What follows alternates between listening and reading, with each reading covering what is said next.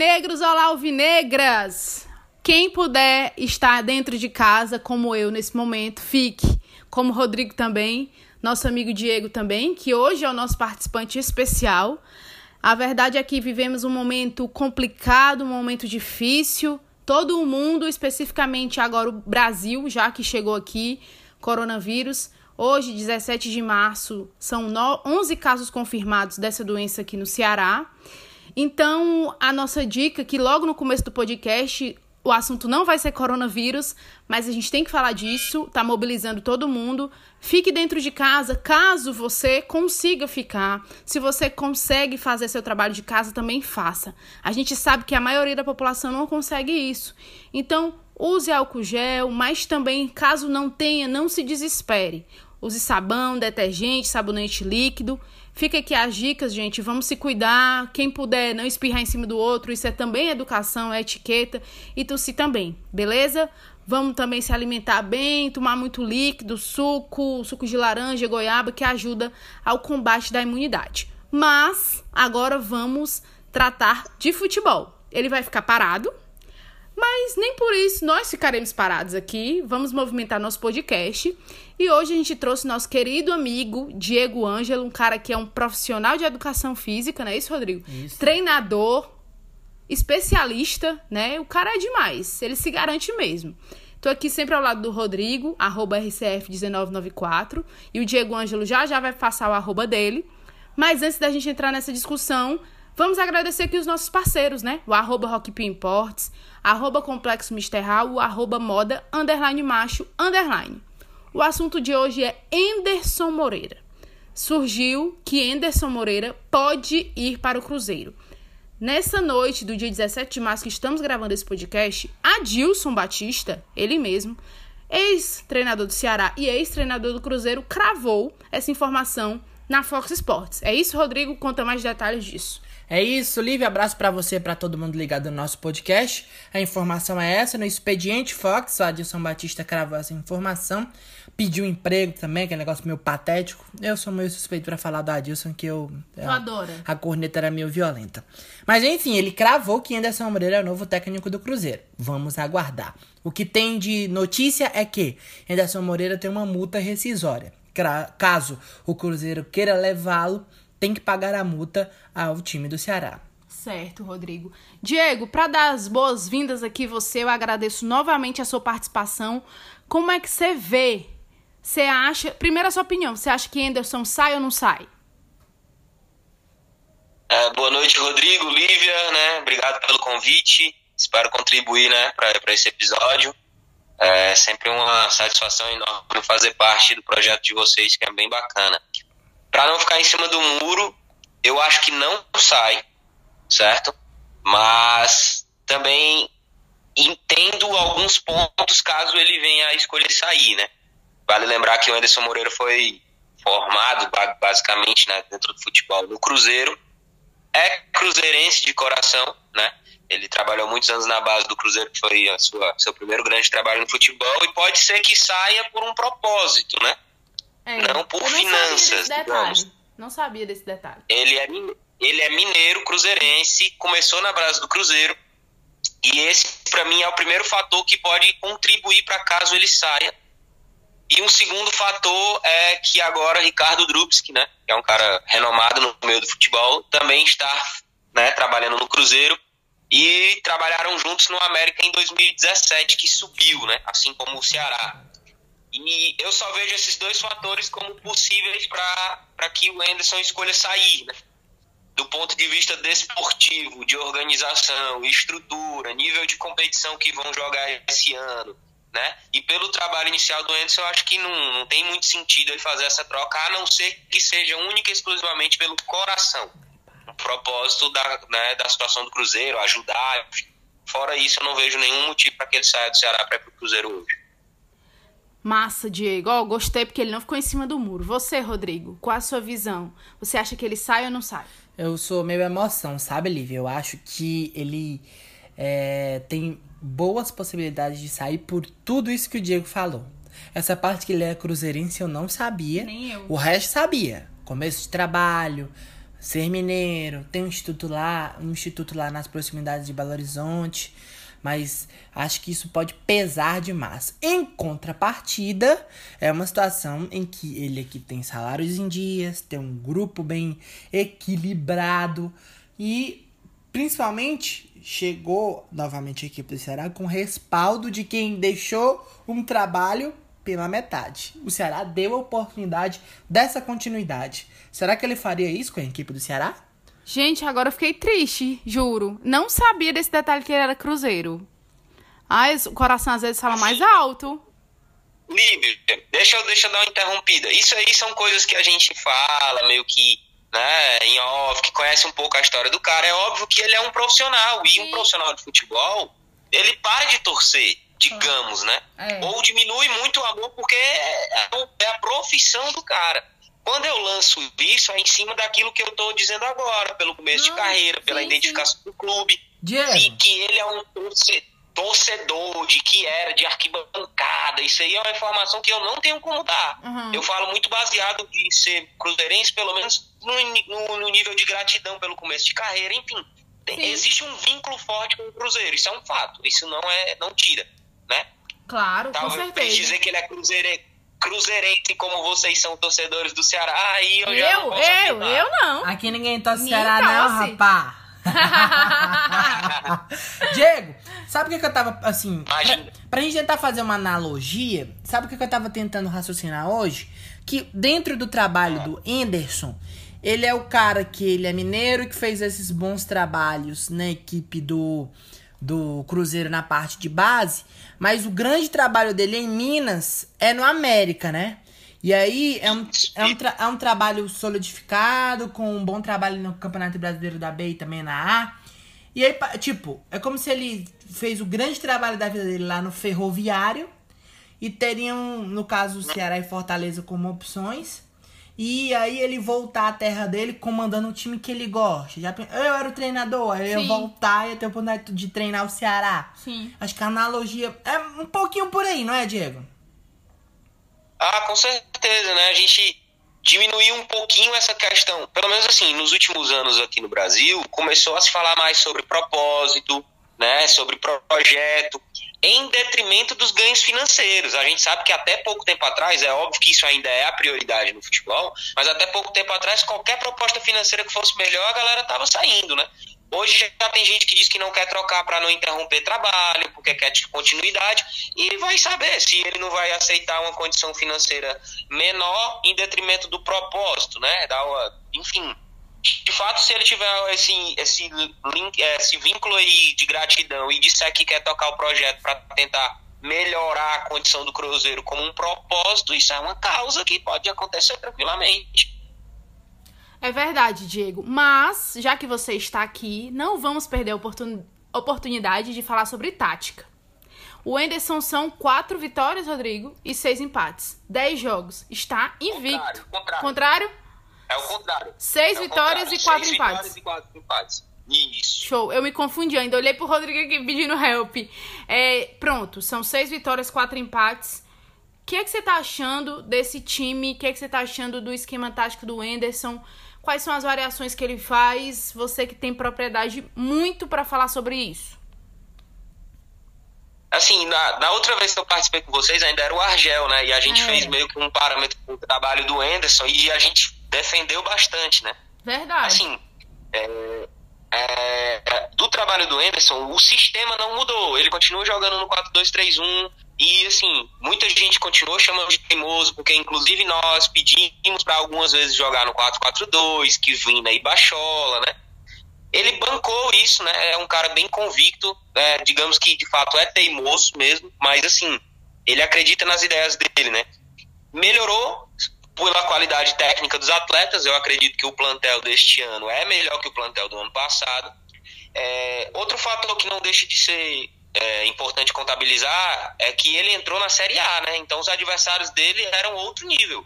Ele tá com adversários um pouco inferiores, né? Também não vamos ser 100% emocionados. Verdade. Mas, mas, assim, de fato, é um trabalho muito bom. É, o primeiro tempo que eu assisti contra o Vitória, vou te falar, é espetacular, de encher os olhos do ponto de vista tático. é, muita propriedade na hora de atacar, né? O lado direito muito forte com Samuel e Leandro. É, Ricardinho fazendo boas inversões, Charles participando, Vina participando muito também, com bastante participação em gol. Eu acho que melhorou em detrimento do ano passado foi o ponto de vista defensivo, né? Tem tomado menos gols, tem tomado menos sustos. E aí eu acho que é muito do lado esquerdo, né? Com Sobral, uma imposição física marcando desde o ataque. O Bruno Pacheco, por mais que algumas pessoas digam que ainda não viram nada demais, mas para mim, do ponto de vista defensivo, tá muito bem, é um dos responsáveis por isso, né? É muito melhor do que o João Lucas. E para mim, o que tem de melhor em relação ao ano passado é isso. É muito mais sólido defensivamente do que ano passado. E para mim passa muito pela pelo lado esquerdo, né? Já que o Ceará ataca muito pelo lado direito, ele defende muito bem, ele começa as suas ações defensivas muito bem pelo lado esquerdo. Então, para mim, esse é o principal diferencial em relação ao ano passado. E aí, dentro dessa situação, Diego, eu te pergunto: é, você observa essa melhora, esse bom momento, mas Sabe, uma coisa que o JP, que até faz o, o perfil junto com vocês lá do, da parte tática, o perfil de vocês, que eu quero já já que você venda também seu peixe, o peixe de vocês. É, olha, olha é, uma coisa que me chamou a atenção. Mais de uma vez, um centroavante fica mano a mano com o Bruno Pacheco dentro da grande área e consegue finalizar. O Lohan do Botafogo fez o gol e o Elton, da equipe do esporte, parou no Fernando Praz e fez uma defesa espetacular. Essas falhas, esse, esses erros, além desse erro, você consegue observar outro, alguma outra coisa que você vê que ainda precisa ser melhorado? Diego, só antes de tu responder, aproveitando isso que o Rodrigo falou, falar também da bola aérea. Você ainda acha que é um problema para o Ceará a bola aérea?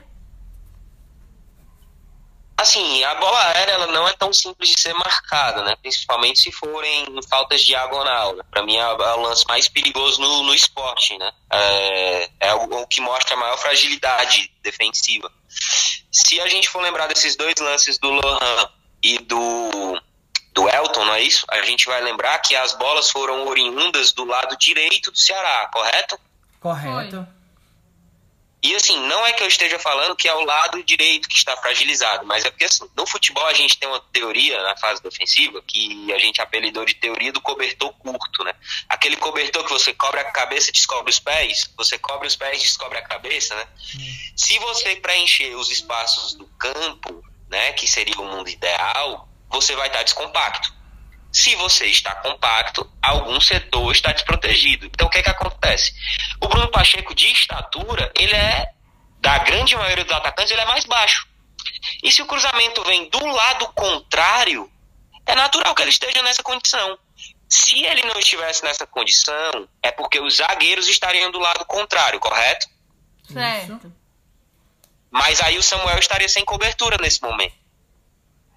Vocês estão conseguindo visualizar? Eu visualizando isso. Cruza... Estamos mentalizando. O cruzamento, é, o cruzamento vem do lado do Samuel. Aí os zagueiros estão na cobertura. Se os zagueiros estivessem no lado oposto, não ia ter ninguém atrás do Samuel e, naturalmente, quem está atacando o Samuel tentaria o drible. Seria outro erro. Nem sempre, quando acontece um lance de ataque do adversário ou de uma equipe, é porque o oponente errou entendeu? Então eu não vejo muito como erro, é uma situação do jogo. Ou o zagueiro vai cobrir o Samuel, ou ele vai ajudar lá no outro lado. E aí, se acontecesse o contrário, a gente ia dizer que era erro defensivo por não ter cobertura do Samuel. Então, assim, desse, desse lance em específico, eu acho mais mérito do adversário em chegar no último terço do campo e fazer um cruzamento pro lado contrário, né? É, e assim, do ponto de vista defensivo, o que ainda mais pode melhorar né, eu fico até um pouco preocupado nesse ponto com a dupla Ricardinho-Charles, é só no momento que perde a bola, né? Porque o Ricardinho não tem tanto poder de combate. Mas eles só jogaram um jogo, né? Na verdade, só um tempo, né? Porque o segundo tempo contra o Vitória não era futebol. E assim, a gente eu, ainda, eu não consegui observar muito, né? Então, assim, do ponto de vista defensivo, atualmente eu tenho mais a elogiar.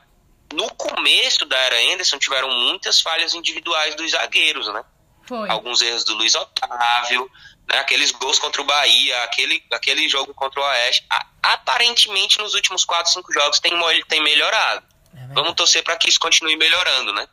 Já que você falou de Ricardinho e Charles, você acha esse, essa dupla de volantes a ideal para você?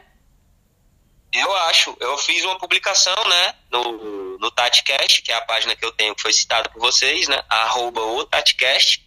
É, eu fiz uma publicação de dois vídeos, né, Charles e Ricardinho no controle de, de bola, no início da construção. Eu acho que hoje os volantes têm que saber minimamente construir, não pode só ser marcador, né? que é um defeito do William Oliveira, por isso que com o Anderson ele joga menos. E de qualidade técnica é inegável que a melhor dupla é Charles e Ricardinho. Contra o esporte, o próprio Fabinho não, não pôde auxiliar tanto né, o Ricardinho nessa, nessa situação de jogo. E o Charles demonstrou que, além de destruir, digamos assim, muito bem, tem muito refino com a bola também, ajuda na construção. Para mim, é a dupla ideal hoje de volantes é Charles e Ricardinho. Muito bom, muito bom. Rodrigo? Diego, pra. pra, pra... Não, sua opinião. Você acha também que é a melhor dupla? Eu também concordo. A, a, eu, eu gosto muito do trabalho do William Oliveira, mas eu acho que esse primeiro tempo da dupla Charles e Ricardinho me, me, me conquistou. Eu acho que o William, ele, ele ainda precisa ele é amadurecer né? mais. Ele é atabalhoado. Fora que Ricardinho e Charles juntos, acho que é uma das belezas mais... Eu sabia que você ia falar disso. Eficazes do futebol brasileiro, Cara, com o Rafael Sobis lá na frente. Gente, sério, eu acho que tu tá apaixonado pelo Charles. É, é o príncipe, né? Que o Minha Marcos nossa. Montenegro falou ele que é no outro episódio chama ele de príncipe. Mas foi o Marcos Montenegro, disse Mas que é o príncipe Mas você enfatizou que era príncipe. É, tudo bem, é porque ele joga uma barbaridade, é eu sei, eu sei. E aí, Diego, a, a, dentro desse, dessa questão de time, da equipe, de, de grupo da equipe do Ceará, infelizmente, o coronavírus é um problema mundial que afeta todos os âmbitos, todos os setores. Os jogadores foram liberados, até o dia 30. O campeonato também não deve voltar de forma tão repentina. Então, os jogadores voltando dia 30, acredito que ainda vai ter um período para treinar. É uma parada ruim em todos os aspectos, mas se a gente conseguir achar uma coisinha positiva, sendo o Anderson, que eu acho que vai ser ele, ou sendo outro treinador, é um período que, depois do dia 30, com esse retorno, seria, será bastante importante para uma pré-temporada fora de época, né? Não, com certeza. É, eu não sei como é que vai ficar o calendário, então é incerto falar, né? Mas intertemporada, digamos assim, que são essas pausas, normalmente elas ajudam muito, né? É, eu não sei nesse caso em específico o que é que a gente consegue pensar de bom, até porque não vai ter trabalho, não vai ter treino, tudo talvez uma situação de mercado seja um ponto positivo, porque eu acredito em algumas carências ainda. Né? Eu acredito que o Ceará deva contratar um ponta. O Fernando Sobral ajuda muito no ponto de vista defensivo, mas também constrói muito pouco. É, era bom, assim, aproveitar esse momento, talvez. Yeah. É a única coisa boa que eu consigo visualizar. É a situação de mercado, só. Não consigo ver outra coisa boa. Diego, eu sou um cara super exigente. Se eu fosse esse, um, se eu fosse o o Macedo ou o. Esqueci, cara. Ixi, o que veio do Santos, rapaz. Esqueci. Nos ajuda aí, Diego. Machado. Machado. Machado. O Machado e o. E o. É o Jorge Macedo e o. Jorge Macedo. É, Mas, é Macedo, na verdade. É, né? Jorge Macedo. Não, Acertei, Jorge Macedo. E o do Santos, minha nossa senhora. Né? Machado? Não, não, Machado não. Do Santos. Gente. Fugiu o nome. Que, be que belíssimo brancão. Dimas, o Dimas. Dimas, Sérgio Dimas. Ah, é, Dimas. Se eu fosse ele. Que lembro, é o que lembra o Quixadá, é? É, se eu, for, se eu fosse eles, Diego, eu estaria hoje no mercado em busca de um zagueiro, um volante de pegada, dois pontas e um centroavante. Seriam cinco contratações.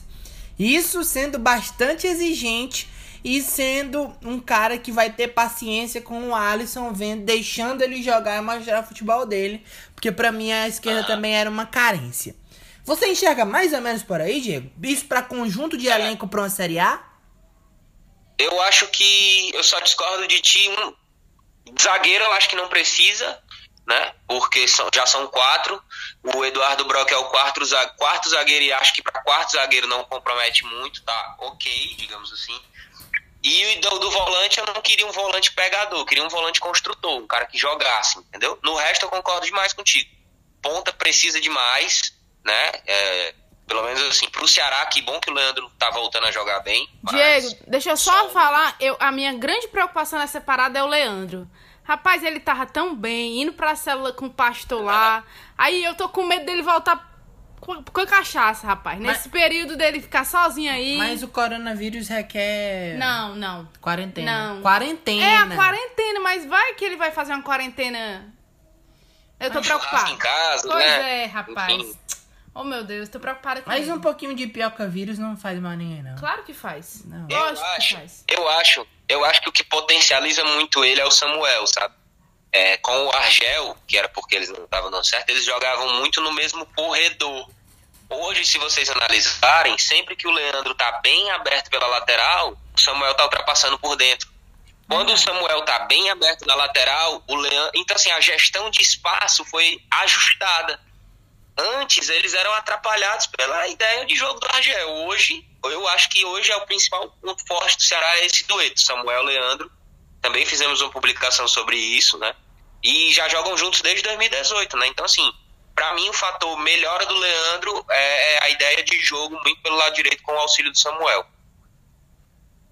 Então, Diego, é, pra, pra gente finalizar, eu te pergunto em relação a trabalho do Anderson Moreira no conjunto geral de naquela naquela pergunta chata lá do call center, de 0 a 10, 0 para péssimo e 10 para espetacular. A gente pode encaixar o trabalho de Anderson Moreira em que lugar aí dessa escala Richter?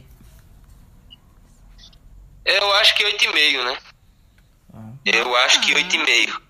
É, o Anderson Moreira 8,5 pra 9. Acho que ele. Ó, com 8,5 pra 9 ele entraria na UFC, eu acho. Eu tô com medo dele sair, não quero. Eu É. gosto dele. Cara, eu sou fã do Anderson. Queria tirar uma foto com ele. Desculpa, é, haters. a, é Desculpa, Anderson haters. Moreira.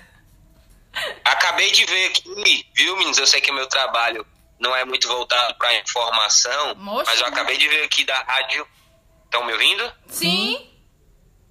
Da rádio Itatiaia, via Samuel Venâncio, que é o- um ótimo né, cara que cobre o Cruzeiro, e com o seguinte tweet: Anderson Moreira já tem a proposta do Cruzeiro em mãos, falta definir a sua saída do Ceará. O que pode acontecer até amanhã, segundo a notícia dele. Ou seja, a decisão é única e exclusiva do Anderson. Já estou em chorando. mãos. Já Cora- estou. Eu estou chorando de verdade. Coração versus razão. Eis a questão pra rimar. Exatamente. Do ponto de vista racional, é impensável essa troca. Do ponto de vista emocional, ela é muito provável. Ai, meu Deus, tô triste, Diego. Se você estivesse me vendo agora, eu estou com lágrimas nos olhos de verdade. Totalmente, emocio... Totalmente emocionado depois desse tweet de Samuel Venâncio. Putz, grila. Mas, Mas tá ó, dentro. Tá na hora. Tá, tá na hora da diretoria do Ceará bater o pé também, né? Não é assim. Sim, Mas- vai embora, tchau. Ó, o, Como é o- que é? Nosso querido Castrinho é um cara. Adoro Castrinho, tô, né? Aham. Nosso querido Castrinho é um cara que. Eu vou marcar ele. Quando, quando acontece uma situação, ele, ele é muito taxativo, sabe? Ele é taxativo.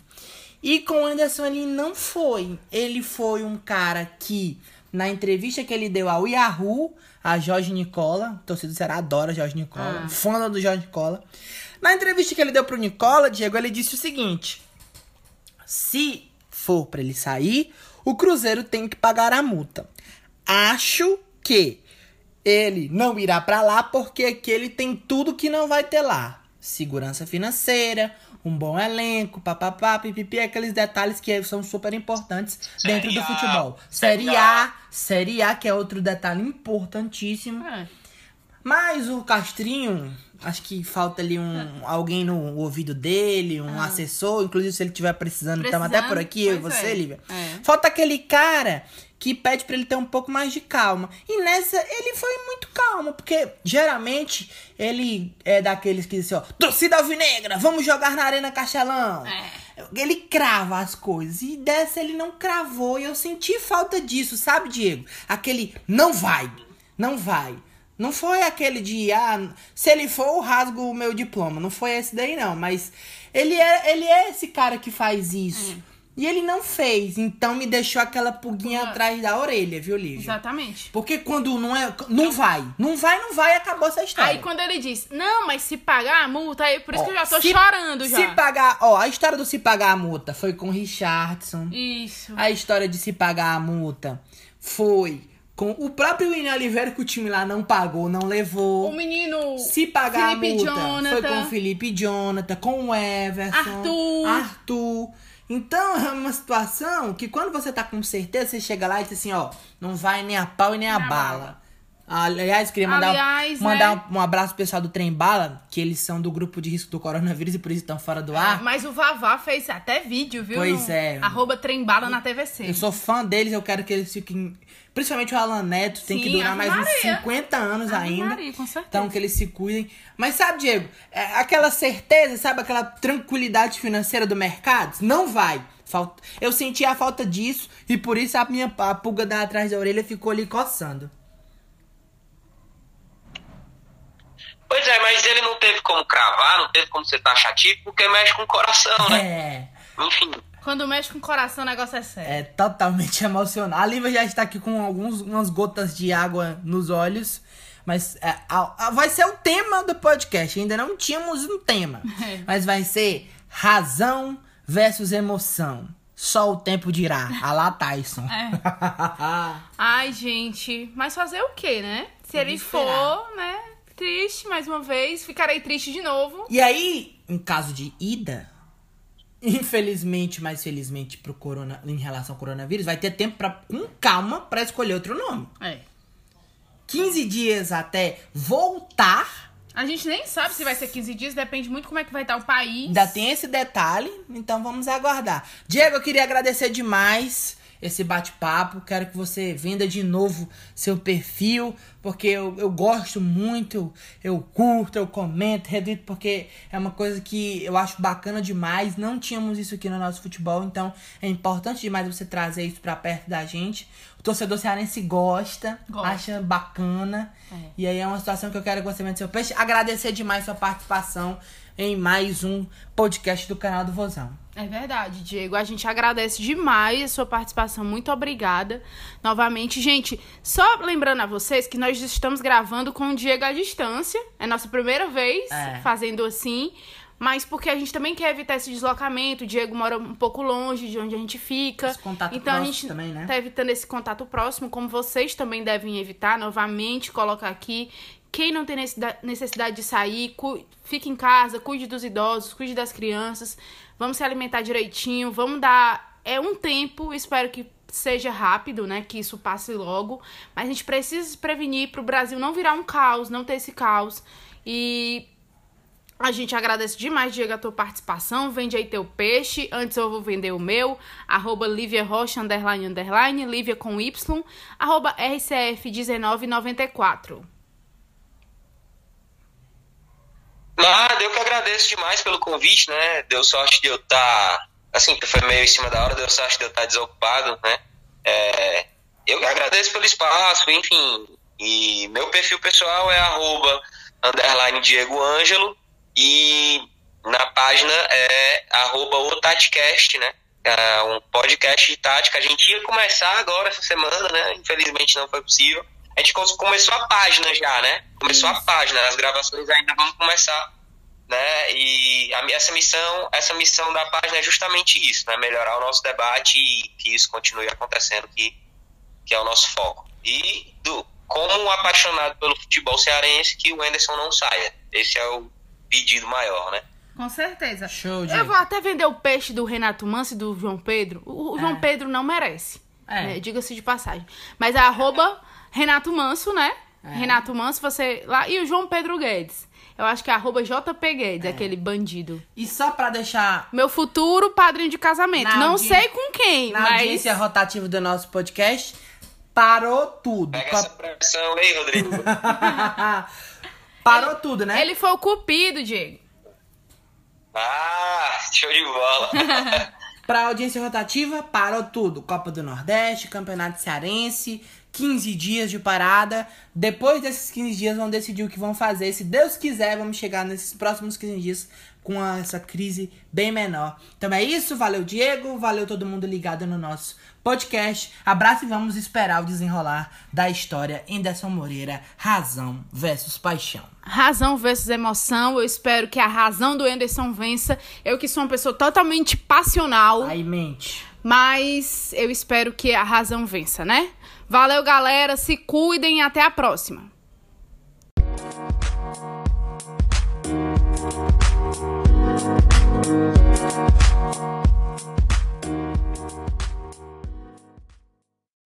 Lá vem dominando o jogador Rabicó, Rabicó caminha pela minha direita, olha para quedar, para cima dele vem tentando chegar o jogador, que era precisamente o Jorge Jim para Leanderson, toma posse de bola, mandou para Davi, o ataque é bom, Davi, aleluia, em alta velocidade, deu na ponta para Vinícius, penetra para a boca do gol, atenção, chutou, bola, Fuzilou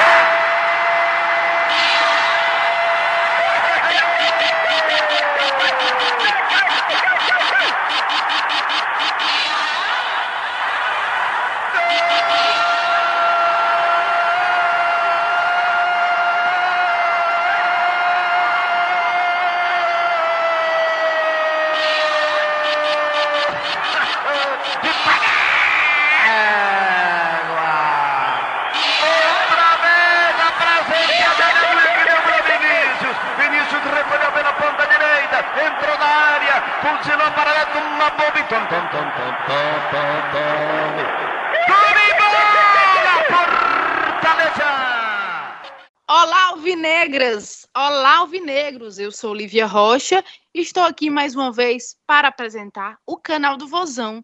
Olha, o Diego Ângelo já está virando até um parceiro nosso, um cara que está aqui direto.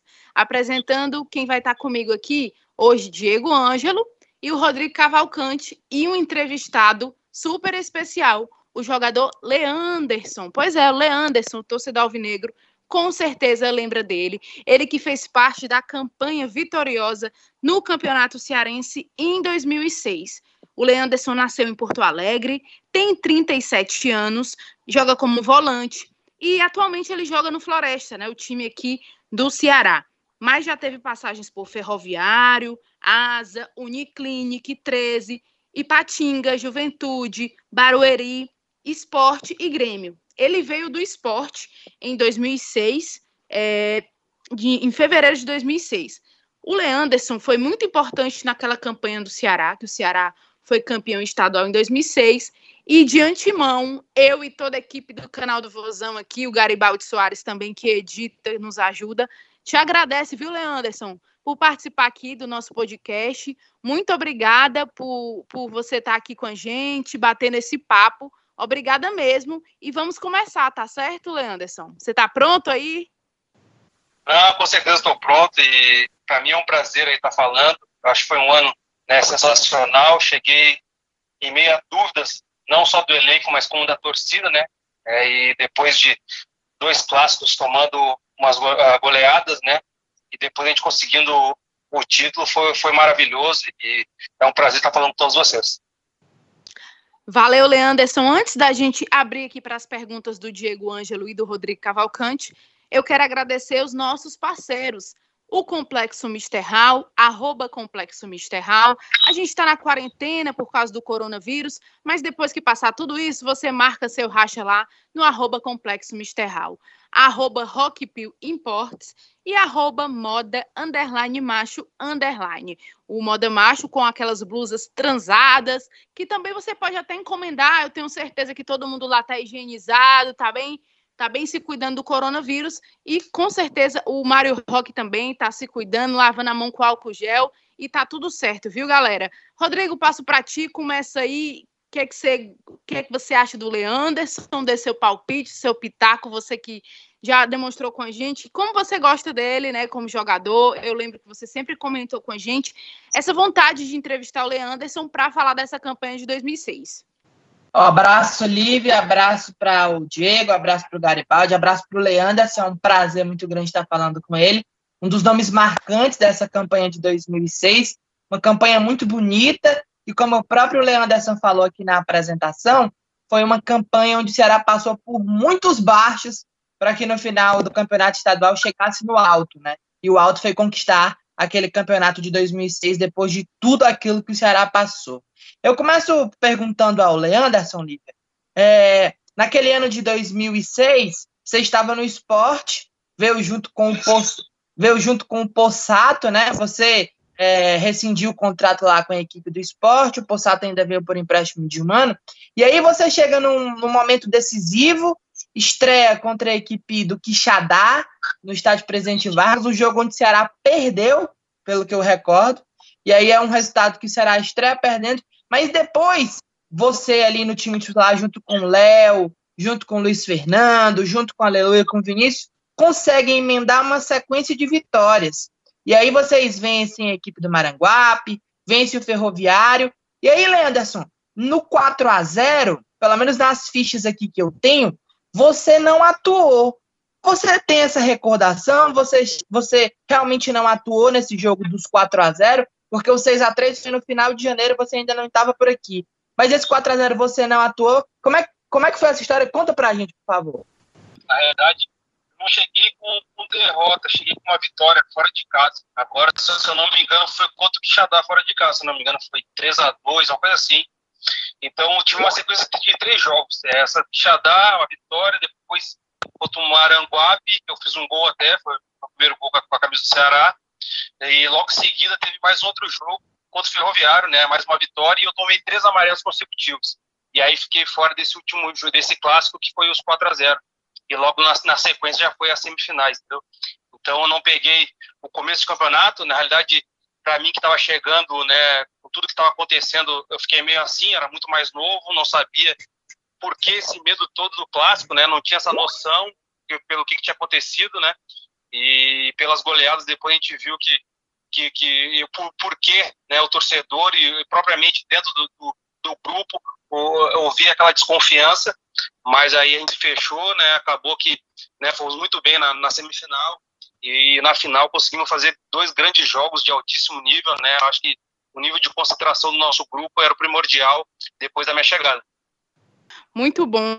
A gente está aqui, Leanderson, também com o Diego Ângelo, né? Aquele rapaz que fez a ponte com você. Muito sabe desse rapaz, que é profissional de educação física, é treinador, é analista, é um cara muito sabido e sabe muito de tática. Diego, é contigo agora fazer a sua intervenção aí, sua pergunta, o seu questionamento, ou até mesmo o seu comentário ao Leanderson. É, boa tarde, pessoal, Leanderson, Lívia, Garibaldi, Rodrigo. Né? Não sei que horas o pessoal vai ouvir, então boa tarde, boa noite, né? É, bom dia.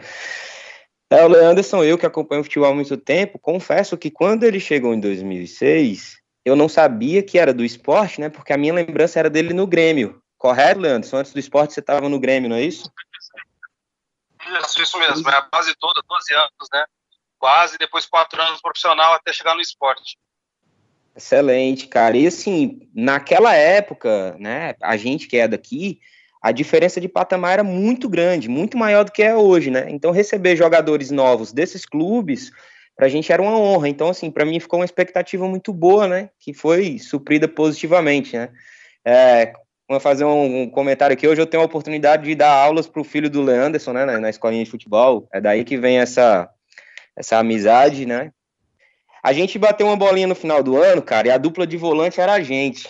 E aí eu vou te perguntar um pouco disso, né? Em 2006, uma dupla você e o Léo. Eu não me recordo muito bem. E para o torcedor, você atuava mais como primeiro volante ou como segundo volante, um cara que ia mais para o jogo, né? Como é que era a tua função naquela equipe que o treinador era o Zé Teodoro, correto ou não? Isso, isso, era o Zé Teodoro. Na, na, naquela época, né, não, não, existia esses extremos, né? Era um 4-4-2, a gente fazia né, do modo Exato. antigo mesmo, então, é, basicamente, basicamente eu e o Léo revezávamos nessa, nessa chegada à frente e na ocupação de espaço atrás também. Não, não tinha um primeiro volante fixo, entendeu? A gente fazia um vai e vem os dois, né? Óbvio que sempre né, um na diagonal do outro, né? Compensando a chegada de algum na frente, o outro se resguardava mais. E com certeza foi uma das, das melhores duplas que eu fiz, né? Com um cara que a gente se entendia muito bem só no olhar e excelente, que ele também era volante, conseguia chegar, tinha um arremate muito forte e, e com certeza foi foram momentos muito bons ao lado dele. Lívia, é, é, falando sobre, sobre esse jogo, né? Eu falava agora sobre, com o Leandro. O Leandro se estreou no Ceará dia 1 de março de 2006. Quixadá 2, Ceará 3. Time formado por, por Adilson, Arlindo Maracanã, o saudoso Clécio, Valdo e Cássio, depois Possato, Marcelo Lopes, Leanderson, Luiz Fernando e Gian, depois Danilo. Reinaldo Aleluia, depois Márcio e Vinícius. Técnico Zé Teodoro, os gols marcados por Vinícius, o saudoso Clécio e Reinaldo Aleluia. Jogo no Abilhão, no, no Abilhão, acho que naquele tempo. O Abilhão desde sempre que não tem luz, né? Mas naquele tempo era que não tinha mesmo. E esse jogo eu lembro. Escuro. escuro. O, o, jogo começava às três e meia da tarde para ver se conseguia terminar perto das cinco e meia, mas não tinha jeito, não. A escuridão já tomava de conta. É, e emendando em relação a, a, essa, a essa pergunta, o Anderson, é, tem um amigo nosso, Danilo Queiroz, que cobre o Ceará desde 1993, acho que 92. Depois o Danilo vai até participar aqui com a gente, é, mais para frente em outros episódios do nosso podcast, que ele falava que depois do 4 a 0 nos vestiários, o Zé Teodoro fechou, fechou a porta do vestiário, né, que naquele tempo era muito comum a porta do vestiário ficar aberta, os jogadores tinham um contato quase que direto com a imprensa, mas naquele jogo o Zé fechou o vestiário, reuniu o pessoal e mesmo levando uma, uma aqui no nosso linguajar cearense, uma lenhada de 4 a 0 que, que foi um jogo onde o Ceará começava a vencer, começava a se recuperar, e na ideia do torcedor era a seguinte: ah, estamos vencendo, estamos no caminho certo, o jogo vai ser mais equilibrado. E aí o torcedor vai para o estádio, acompanha o jogo, chega lá, o time leva de 4 a 0. Mas o Danilo nos contava que antes de vir para as entrevistas, o Zé fechou todo mundo no, nos vestiários e, e bradava e gritava assim: Nós perdemos de 4 a 0, mas eu sei como nós vamos vencer a equipe do Fortaleza. Nós vamos para a final e nós vamos conseguir vencer o Fortaleza. Eu sei como vencer o Fortaleza. E aí, quem estava fora, escutava aquela, aqueles gritos, aquele, aquela palavra do Zé, e, e, e, assim, algumas pessoas escutavam e ficavam, como que ele tem coragem de falar isso? Mesmo perdendo de 4 a 0 como é que ele tem coragem de falar isso?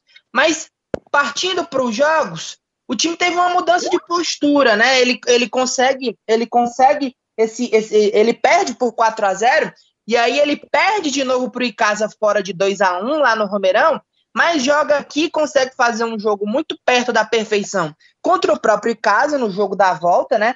Vence o Icasa por 4 a 0 no conjunto geral e chega na grande decisão. Mas para essa semifinal, para esse pós-jogo do Fortaleza, que aí contra o Icasa lá em Juazeiro, você joga. Como é que foi esse jogo? Vocês perderam? Mas foi um jogo disputado. Como é, que, como é que foi na cabeça de vocês perder novamente no jogo semifinal, mas manter a esperança que poderia reverter aqui e chegar na grande decisão para ser o campeão? Bom, primeiramente, é, com certeza teve essa conversa, né, logo após o clássico e essa derrota. Na realidade, né, é, veio, ao encontro de, desse, naquele momento ali, alguns jogadores chegaram, estavam né, chegando ali, eu, Jorge Henrique, se eu não me engano, o próprio Possato, e, e as lideranças que nós tínhamos na, naquela época, né, Vinícius, o cara mais velho, um cara com uma mentalidade muito forte, né, e por mais que tivesse naquele momento difícil, eles eram o que mais dava, dava confiança para nós, para o grupo, né, para os mais jovens.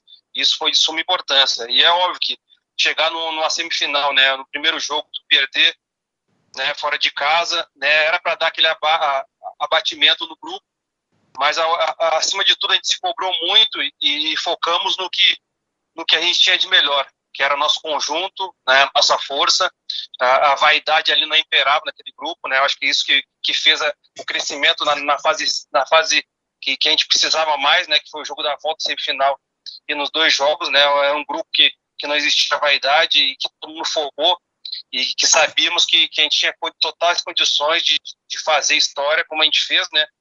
Já que passados esses, esses anos todos aí e eu eu saio aqui na, na cidade e ainda sou muito lembrado por, pela aquela pela aquele título, né? É, a gente fala assim porque é um campeonato estadual, não é nenhum campeonato brasileiro, não é um acesso nem nada. e sim um estadual que ficou marcado muito por torcedor daquela geração. Leanderson, é, pegando o gancho ali. Desculpa, Lívia. É... Pode falar. Pode falar. Tá bom. Não, é porque eu peguei as informações do Rodrigo e aí me fala de uma derrota no clássico, uma derrota no primeiro jogo da semifinal, depois uma sequência de três jogos sem tomar gol, né? É, o Leandro já falou da característica dele, a função dele naquela equipe, né? Que hoje os modernos chamam de o cara que joga de área a área, né? O box to box. E só que tem essa correção defensiva, né? Você perde, até quando ganhou do Quixadá, tomou dois gols, né? É, e aí pega a última sequência do campeonato de três jogos importantes e não toma gol. É, como ele falou, o nível de concentração da equipe é muito boa. Queria saber dele, já que naquela época os conceitos de futebol eram outros, se ele recorda de recomendações do tipo, ó, oh, você vai marcar individualmente tal jogador para inibir a criação deles, né? É, eu lembro que o gol do segundo jogo na final é uma roubada de bola de um de vocês no meio do campo, não é isso? E um contra-ataque que o Vinícius faz o gol no segundo jogo, que é o gol do título. Então, queria saber se tinha alguma recomendação desse tipo, se você se recorda disso, se teve, quem era o atleta, que vocês tomavam os devidos cuidados, né? Queria que você falasse um pouco sobre isso. Não, não, tinha muitos, até porque, que nem tu falaste, né, o futebol antigamente, os volantes, por mais que tivesse a liberdade, né, que nem como era eu e o Léo Gago, né, de um ir, outro voltar, é, existia muito isso de um volante marcar individual. Cara pensante da equipe adversária, ah, os melhores jogadores, ficava como se fosse uma individual, e aí se o volante tivesse essa qualidade de poder não só marcar, sair, é, faria também, né? É basicamente o que a gente acabou fazendo eu e o Léo nessa, nessa parceria, nessa reta final de competição. É, no eu não vou, não vou te recordar quem eram os caras específicos que a gente tinha que marcar, mas no, nas finais é, esse foco foi muito grande, de, de, de, ele encaixar num cara, no Igor, se eu não me engano, e eu encaixava no Velber, e eles não podiam respirar. A gente sabia que a bola passava muito por esses dois jogadores. Se a gente neutralizasse esses jogadores, né, o poder da gente, a gente poder conseguir o título, já poder ganhar, já já estava um passo muito na frente. Então, o nem tu falaste, né, teve aquela jogada ali, né, que tava eu rouba a bola, até se tu olhar quando o Vinícius faz o gol, eu tô já pisando na área, né, na hora que ele bate cruzado. Então era, era um movimento que a gente fazia muito e, e como tu falaste, a gente foi muito focado nisso e existiu essa marcação sim individual, né, que a gente sabia que eliminando essas essas duas peças que faziam né, a engrenagem deles na, no, no último terço, né, fortalecer para chegar para chegar no Rinaldo, né? Então, no final, então acho que foi isso, foi diferencial também, até por a gente não tomar gol também. Anderson, você já contou um pouquinho do, do bastidor que o Rodrigo falou, mas a gente tem mais curiosidade, né? Você tem alguma história assim curiosa, ou então nem curiosa mesmo, mas uma história de bastidor depois que vocês conseguiram esse título? Não, de, de curioso, assim, de bastidor, não, assim, é uma coisa assim que possa né, falar assim para o torcedor, não, não, teve nada demais assim, na realidade é que eu, que eu falo sempre, né, e vou voltar a falar, nosso grupo era, acabou é, tendo assim, esse foco muito grande, mas é, se eu te falar que nós éramos unidos, unidos, porque eu, que eu vejo no futebol sempre muita gente falar em união, união, união, eu, eu, eu gosto muito de falar a, a, a, a respeito de respeito. Quando o grupo se respeita, é, eu acho essa palavra mais forte do que a união. Porque a união às vezes não tem, porque o ser humano é vaidoso um pouco e, e em algum momento daquela da, de não conseguir os êxitos antes das finais, eu sinto quando, quando eu cheguei que existia muito isso, um pouquinho de vaidade é, da parte da frente, de um às vezes querer ser mais que o outro, até porque os jogadores que eu acabei jogando nesse ano 2005, eu joguei com eles em 2005 no esporte e parecia que existia uma rivalidade, né? E logo depois que a gente chega ali, por mais que a gente seja mais novo e fala que, que a gente precisava de, de, de conquistar, o jogador vive de, de, conquistas, né? E eu acho que isso é, que foi a mudança. Mas de, de, de bastidores assim, não, não, nada que eu possa falar assim, senão vou, vou, vou entregar alguns companheiros. Leandro, sabe um, eu gosto só da polêmica, rapaz. Mas diga uma coisa. Você, você tem alguém de 2006 que você ainda tem contato? Ficou alguma amizade? Ou, ou, realmente foi só treta? Eu gosto da polêmica. Eu tô aqui pela polêmica. Não, não, não. Na verdade, o Adilson, de vez em quando, né? O Léo gente fala bastante. O Vinícius agora está aqui no, no Ferroviário, acabei falando dele esse tempo atrás agora. É, deixa eu ver quem mais. O Possato, de vez em quando a gente, a gente conversa.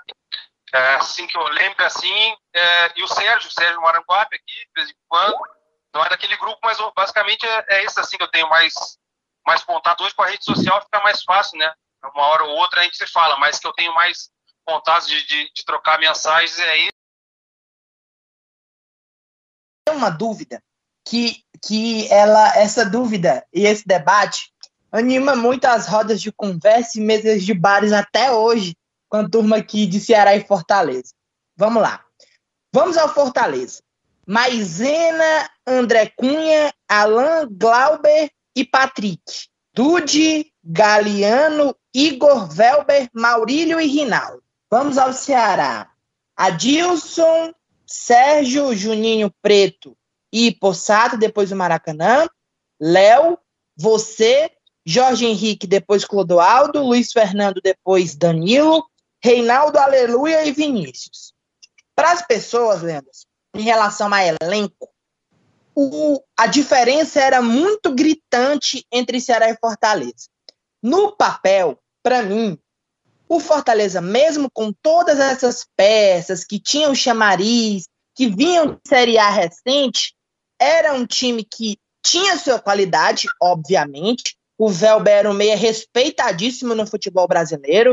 O Rinaldo, martilheiro de vários gols nesses próprios clássicos anteriores. Maisena, grande goleiro. O André, o André Cunha com passagens em grandes clubes de futebol brasileiro. O Maurílio, pelo, antes tinha uma passagem pelo próprio Ceará muito boa, muito marcante. Mas eu, particularmente, quando eu opino isso, e, e vou para o debate com os torcedores de Fortaleza, eles dizem que é, eu, eu, tô, eu fico emocionado, eu fico meio torcedor.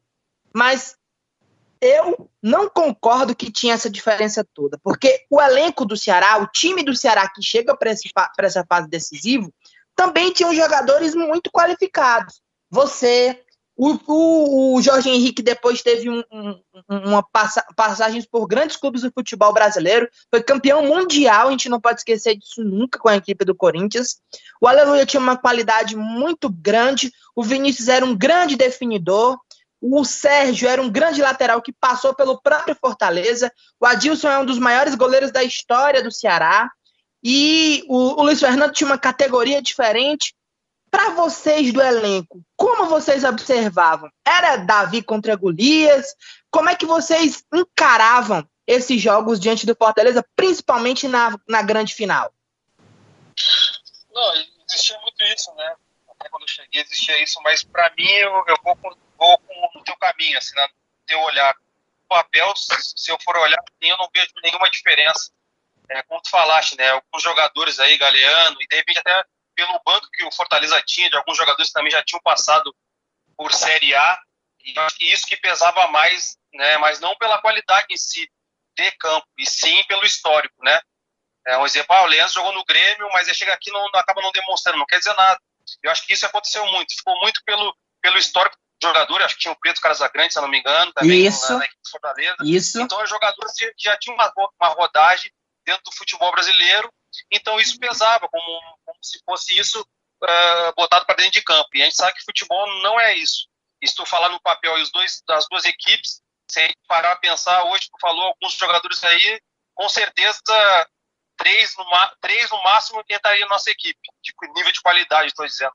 Então eu acho que, como tu falaste, eu concordo contigo, na hora que tu tiver com teus amigos torcedores do Fortaleza, com certeza pode brigar e, e, com todo respeito, não, não, não vejo nenhuma nenhuma, nenhuma é, superioridade na, naquela equipe do Fortaleza naquele, naquele ano. Lívia, só para me continuar na minha linha de raciocínio, Leanderson, e dentro de campo, vocês sentiam, vocês sentiam é, é, é, essa, esse ar de superioridade? Vocês sentiam que eles, por vir de um 6 a 3 e de um 4 a 0 tinha aquele certo ar de favoritismo? Porque fora de campo, isso aí é inquestionável tinha festa montada, tinha caminhão dos bombeiros separado, tinha restaurante fechado para ir até amanhã do outro dia.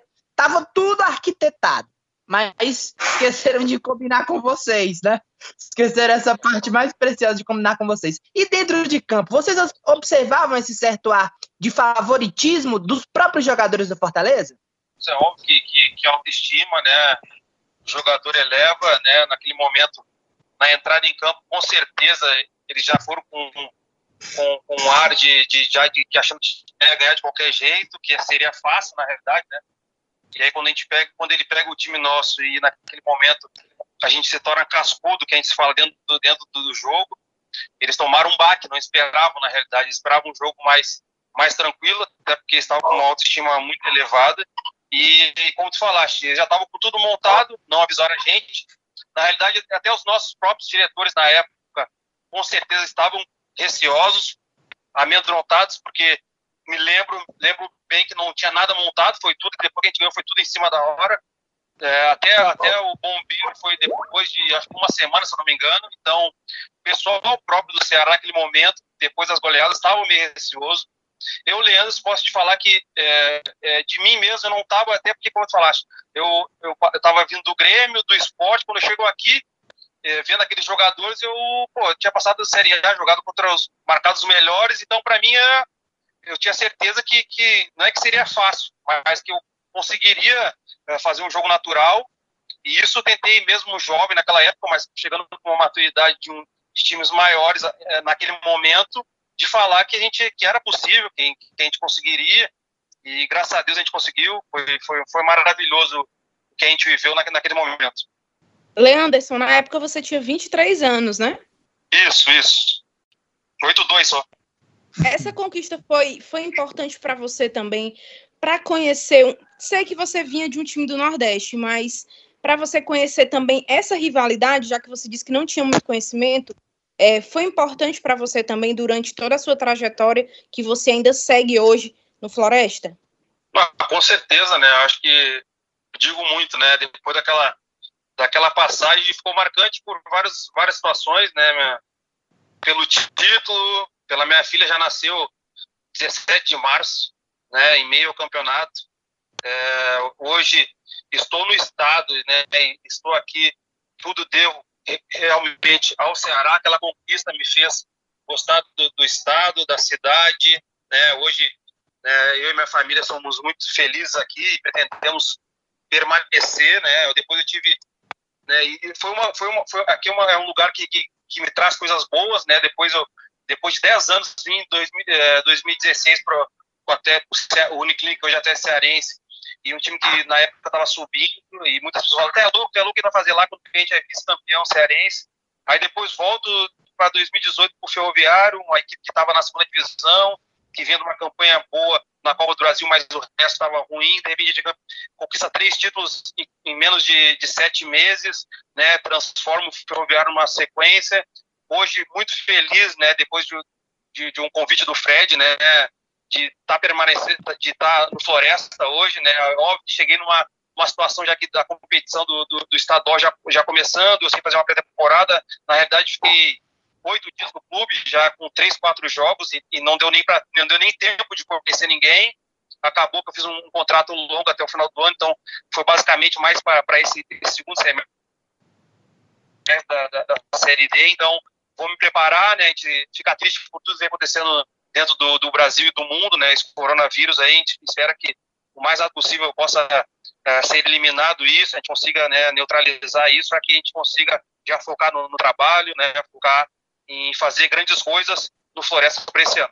Diego Angelo. Que esse resto de temporada vocês cons consigam o objetivo de vocês, né? É, parabéns pela carreira, é, pelo, que, pelo que você pôde conquistar, né? Aqui no estado, né?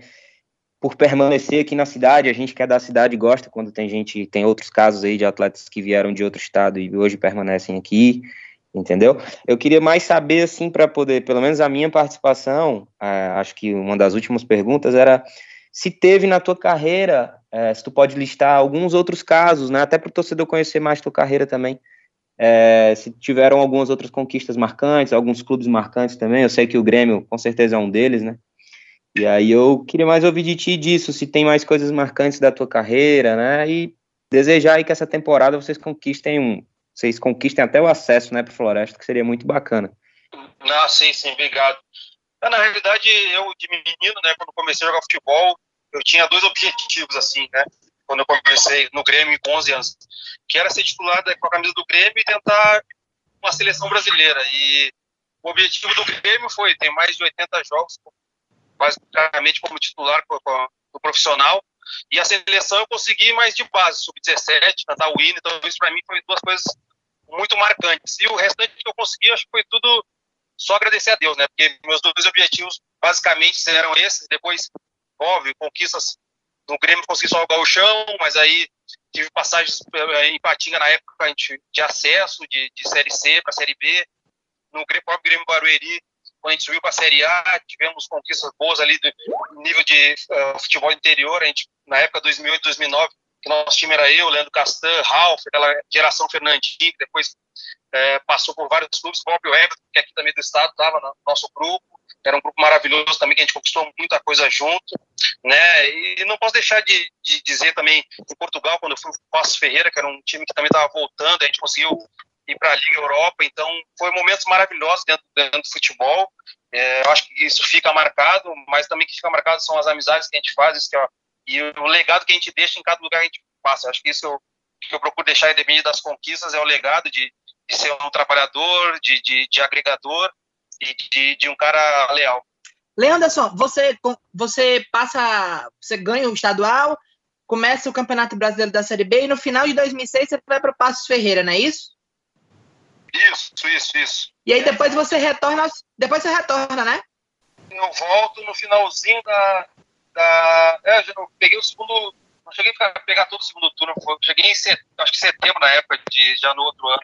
Na realidade, eu tinha um contrato com Passos, basicamente de três anos, só que aí, chegando em Portugal, a minha filha, né, na época, com um ano e pouco, acabou teve, tendo convulsões febrias por causa do frio, e isso fez a minha mudança de cabeça de, de voltar ao Brasil, e com certeza meu primeiro foco era, era voltar para cá, né, onde eu fui feliz, e graças a Deus voltei para cá e acabei sendo feliz também. Conheci, era um outro, outro grupo de jogadores, mas que um grupo maravilhoso também, que me deu a possibilidade de, de abrir a porta no Grêmio Barueri, onde eu fui, tive dois anos de muita felicidade também.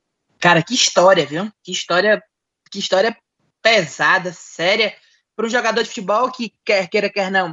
Você acabou de falar de sonhos, andar o Brasil, andar o mundo, chegar fora do Brasil e passar por esse tipo de situação foi um grande desafio, hein? Não, com certeza, foi um momento complicado, né? Mas que Deus sabe todas as coisas, acho que era, era o momento de retornar mesmo, né? Acho que meu lugar era aqui no Brasil mesmo e fui muito feliz. Tive outra, outras oportunidades de sair, mas é, a família às vezes fala mais alto, né? De repente o dinheiro não é tudo, né? Por mais que a gente queira ter uma estabilidade financeira. Eu dizer que eu sou muito feliz com, com a carreira que eu conquistei, os clubes que passei, né, consegui deixar grandes amizades, onde eu passei, graças a Deus, portas abertas, isso que é o, que é o principal, né, e minha família tudo bem, eu vou estar bem, e isso que é o, que é o primordial. Leanderson, desse, desse grupo aqui, desse time, desse, desse, desse, desses atletas de 2006, quem era o mais moleque, o mais brincalhão, que o cara, quem era o cara que era o mais ali que falava, que tinha a hora dele de falar, que era, que era aquele cara mais sério. Quem, quem era. Como é que você norteava esse grupo? O mais moleque, o mais sério, o cara que orientava demais? Como era que era o relacionamento de vocês com o Zé Teodoro? Fala aí pra gente, por favor. A relação com, com o Zé Teodoro era muito boa, né? De muita lealdade, né? Um ambiente muito, muito tranquilo. Eu acho que dos mais moleques até na época era eu mesmo. Eu, Léo Gago, a gente fazia muito, até porque o Léo na época gaguejava muito, então a gente era muito, tinha muito, tinha muito sarro na época, né, com todo respeito, mas a gente ficava louco. E os dos caras mais sérios, não tem nem dúvida que era, que era o Vinícius, né? Vinícius é um cara sempre na dele, centrado. O pessoal até, na hora que ia falar com ele, ficava meio ansioso, com medo, que, que se falasse alguma coisa ele atravessado, ele já... o negócio era meio complicado na época, o negócio era, era osso de, de, de trocar umas duas palavras com ele, o cara não sabia se estava se ele estava feliz, se estava triste, o cara nunca sabia de nada. Era, era, uma, era uma barra ali. Quem era mais gago, Arlindo ou o Léo? Ô, Rodrigo, tirou a palavra da minha boca. A ah. pergunta. Na, na, época, na época era uma briga feia. Mas o, o, o Gago, o Gago, o Léo Gago, o Léo Gago era mais, na época era mais, o Alinho disfarçava, já estava no momento de disfarçar, estava mais maduro, aí conseguia disfarçar, ia cantando, falando, cantando, e conseguia, conseguia, o problema é quando os dois ficavam nervosos, esse era o problema, aí sai da frente. Muito bom, muito bom. Ele falou do Léo Gago, eu lembrei logo do Alinho Maracanã. Gente, muito legal. Anderson, para a gente fechar aqui, é, em 2006 o Ceará tinha uma realidade totalmente diferente que tem em 2020, né? Passava por dificuldades financeiras, até estruturais. É, na era Evandro Leitão começou uma, uma retomada de autoestima, uma, uma, um panorama totalmente diferente, e o Ceará hoje vai para o terceiro ano na Série A.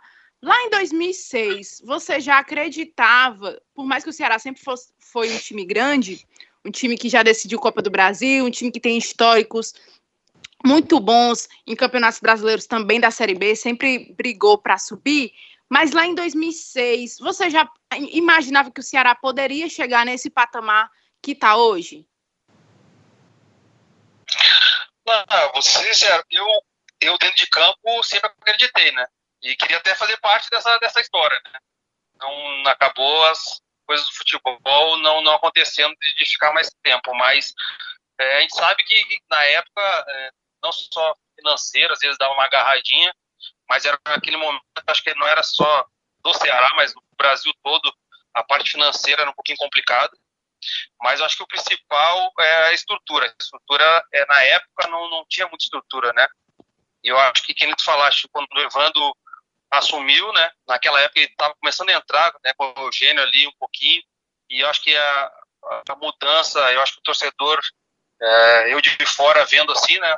É, eu acho que deve muito ao, ao Evandro, o que a, a, reformulação que ele fez de, de estrutura, né? De, de agora tu olhar os jogadores que vêm para o Ceará, né? Todo mundo fica encantado, né? Porque às vezes tem aquele todo respeito àquele pessoal do, do sul-sudeste, um pré-conceito, né? Aí chega aqui e vê que, que a coisa é diferente, que, que o Ceará está no nível altíssimo, top, né? Esse tempo tive até na, na, na base lá do, do Ceará um, um espaço maravilhoso que eu que às vezes eu, quando eu tô de férias vou no Grêmio e, e é de igual para igual, se não, se não falar que o Ceará está tá na frente, termos de espaço físico, e os profissionais que lá estão, tem muito, muita qualidade.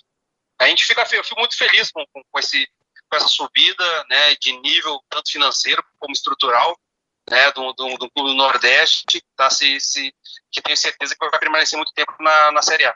Leanderson, é, em relação à torcida, né, dentro desse balanço que eu fiz aqui em relação à torcida, a elenco, também tem a média de público. Olha, nos jogos do Ceará, dificilmente menos que 15 mil pessoas acompanhavam aquela equipe. Como a maioria dos jogos eram no PV, o estádio sempre estava praticamente lotado. Como é que foi para você? Você vem do Grêmio, que é um time tradicional, que tem uma grande torcida, é, veio, passou pelo esporte e veio para cá, que o esporte também é outro grupo, um outro time de grande torcida. Mas como é que você viu essa torcida do Ceará, mesmo é, sofrendo goleadas, passando por situações adversas dentro daquele próprio campeonato?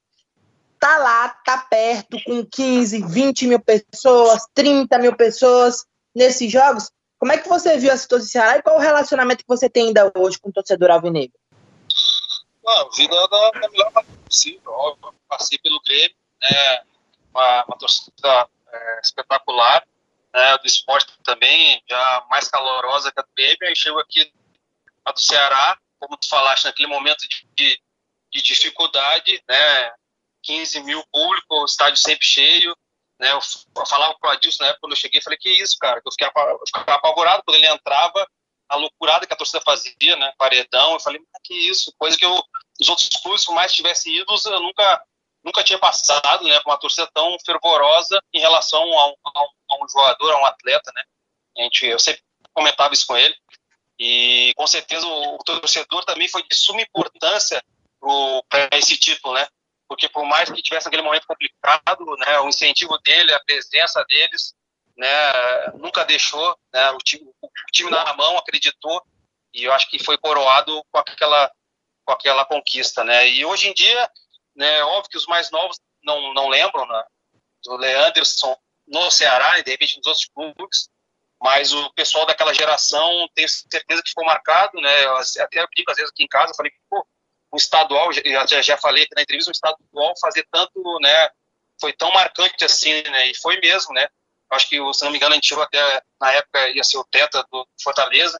Então, são coisas que marcaram na época e, com certeza, estão estão marcados para mim no meu coração. O torcedor está marcado, a gente viveu e ainda até hoje eles me abraçam muito bem. Ô, meu amigo Leanderson, Adilson, o Adilson, ele, você ficou espantado com isso, mas é porque ele não salvou da Série C inúmeras vezes.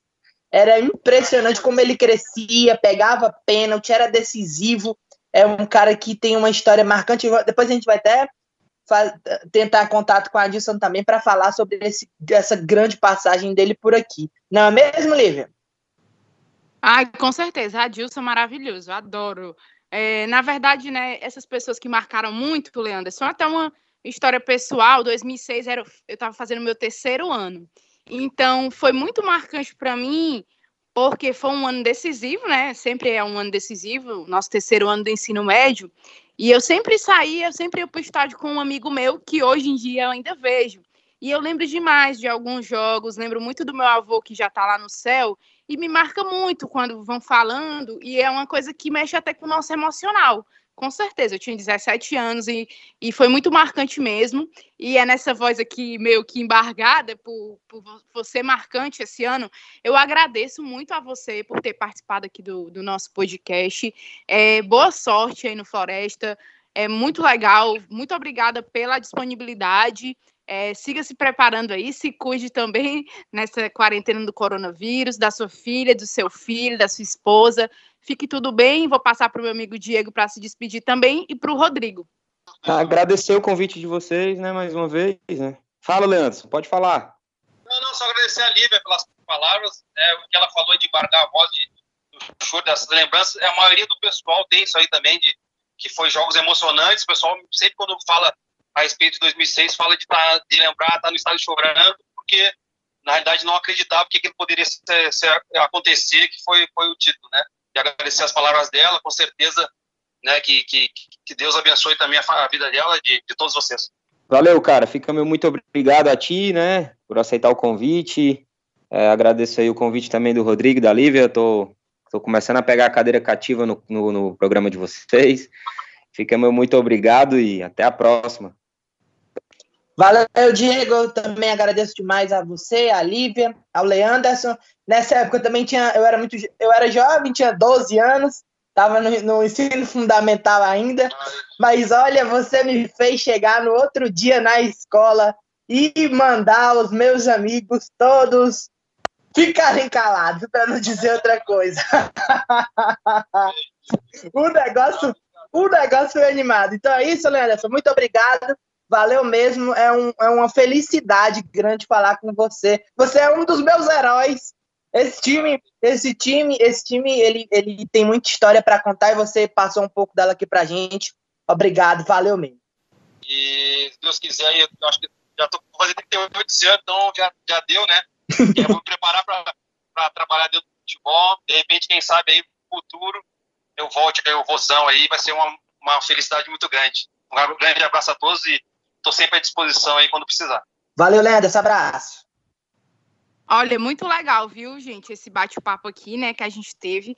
Agradeço demais Rodrigo Cavalcante, Diego Ângelo, Leanderson, nosso convidado especial, e o nosso querido Garibaldi Soares, que é o que edita, que vai deixar tudo lindo aqui pra gente. Lembrando que nós estamos gravando com muita intensidade nessa quarentena, mas cada um gravando da sua casa, tá, galera? Continue se cuidando, lave bem as mãos de duas em duas horas. Quem tá álcool gel também passa, mas quem não tem, use sabão, use detergente. É, e vamos lá se cuidar, continue se alimentando bem. E até o próximo episódio do canal do Vozão. Lembrando que você pode acompanhar o canal do Vozão. Maratona, aproveita essa quarentena que está em casa para maratonar o canal do Vozão no YouTube, no Spotify, no, na Apple Podcasts e também no Google Podcasts. Valeu, galera. Abraço e até a próxima.